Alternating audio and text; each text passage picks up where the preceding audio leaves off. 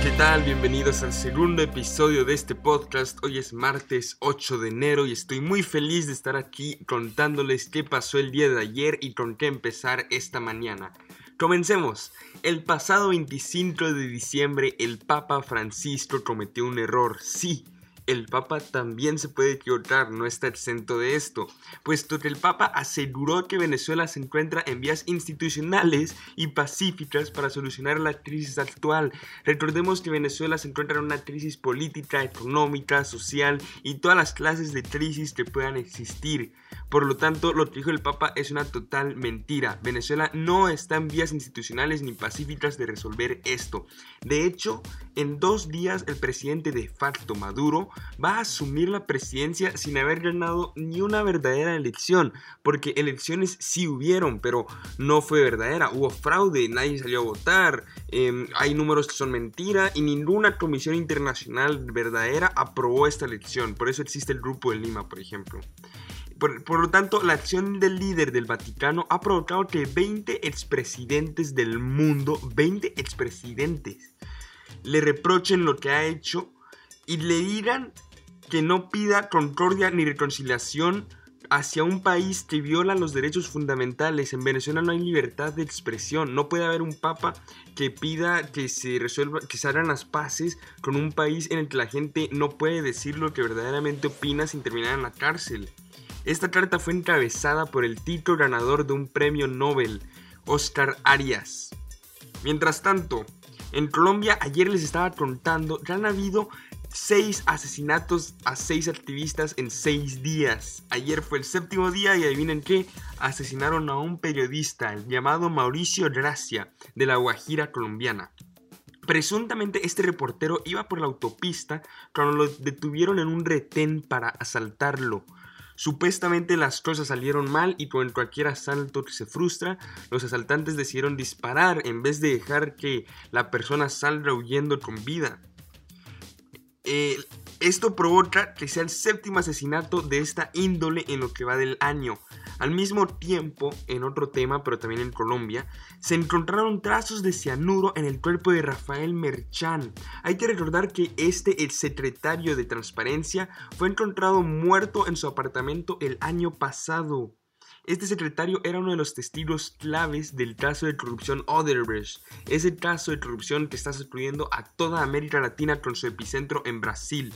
Por lo tanto, no faltaban motivos para asesinar a este testigo clave. A pesar de que pudo haber sido envenenado con cianuro, la familia de Merchan está diciendo que él decidió suicidarse y que por favor respeten y dejen todas las dudas para otro momento. Mientras tanto, la Comisión Internacional contra la Impunidad en Guatemala, la CICIG, de esa que estábamos hablando ayer, es una bellísima institución, es, es, hermosa. Ha metido a decenas de empresarios corruptos a la cárcel. Metió al mismísimo expresidente Otto Pérez Molina a la cárcel. Un ejemplo de cómo deben funcionar estas instituciones anticorrupción. Pero se equivocaron en algo. Se metieron con el actual presidente Jimmy Morales. Hace unos meses se comenzó una investigación en su contra. Y ayer por la noche el presidente montó un teatro, porque fue un teatro, llevó a testigos rusos, llevó a una víctima guatemalteca. Tienen que verlo, de verdad que fue un trato. Y en este teatro le dio 24 horas a la CICIG para salir del país. La ONU, que respalda estas investigaciones, por cierto, rechazó enérgicamente esta acción. Y no solo eso, Jimmy Morales también defiende su actitud, basándose en que la presencia de esta comitiva no permite una verdadera gobernabilidad ni autonomía de Guatemala. Pues obviamente no la va a permitir si lo están investigando. ¿Qué espera?